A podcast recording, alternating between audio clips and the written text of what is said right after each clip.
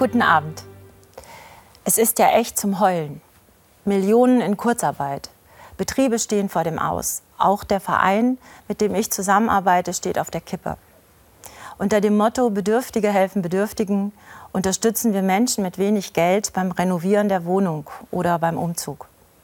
Ob und wie es weitergeht, keine Ahnung. Ein Virus zeigt, wie zerbrechlich unser Wohlstandsmodell ist, wie schnell der Alltag zerstört werden kann und wir weiterhin mit der Angst um gefährdete Menschen und dem Leben auf Distanz klarkommen müssen. Und immer wieder kreisen die Gedanken um die Frage, wie lange halten wir das noch durch?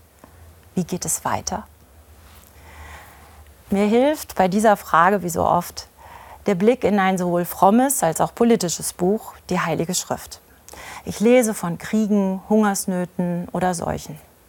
Damals wandten sich die Menschen in ihrer Not an Gott. Denn Gott ist krisenerprobt. Das wussten sie aus eigener Erfahrung.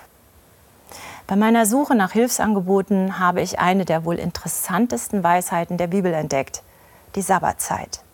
Verschiedene Arten der Auszeit, um aufzuatmen. Wer sich im Beruf schon mal eine Sabbatzeit nehmen konnte, weiß, tut gut, mal runterzufahren, Luft zu holen, Abstand zu gewinnen, etwa zu den eigenen Ängsten. Die Bibel kennt sogar, was erst einmal verrückt klingt, alle sieben Jahre ein Sabbatjahr, eine per Gesetz geregelte Auszeit für das ganze Land. Ein Jahr, um sich von der Arbeit und allen Pflichten zu erholen.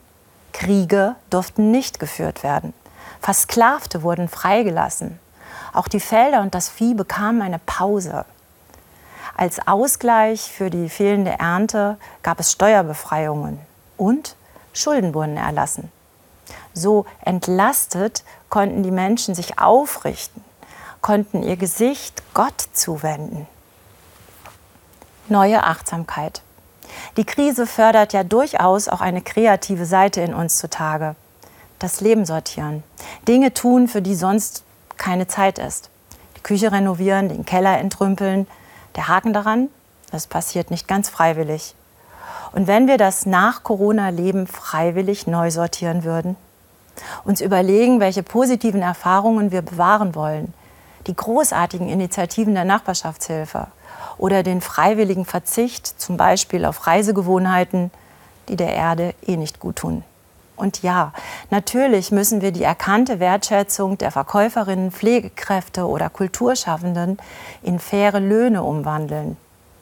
Und für den sozialen Ausgleich wird ein globaler Schuldenschnitt dringend gebraucht. Mehr noch, jetzt wäre die Gelegenheit, einen Weg in die Tiefe zu wagen. Was trägt, was heilt unser Leben in einer Welt, die sich vor unseren Augen radikal verändert? Solches Umdenken verlangt Mut, ist aber zukunftsfähig. Jedenfalls sah es der Prophet Jesaja so. Er sagte: Nur in der Ruhe und Umkehr liegt eure Rettung. Stille und Gottvertrauen verleihen euch Kraft. Ich wünsche Ihnen eine gute Nacht und morgen, wenn es denn geht, einen gesegneten Ruhetag.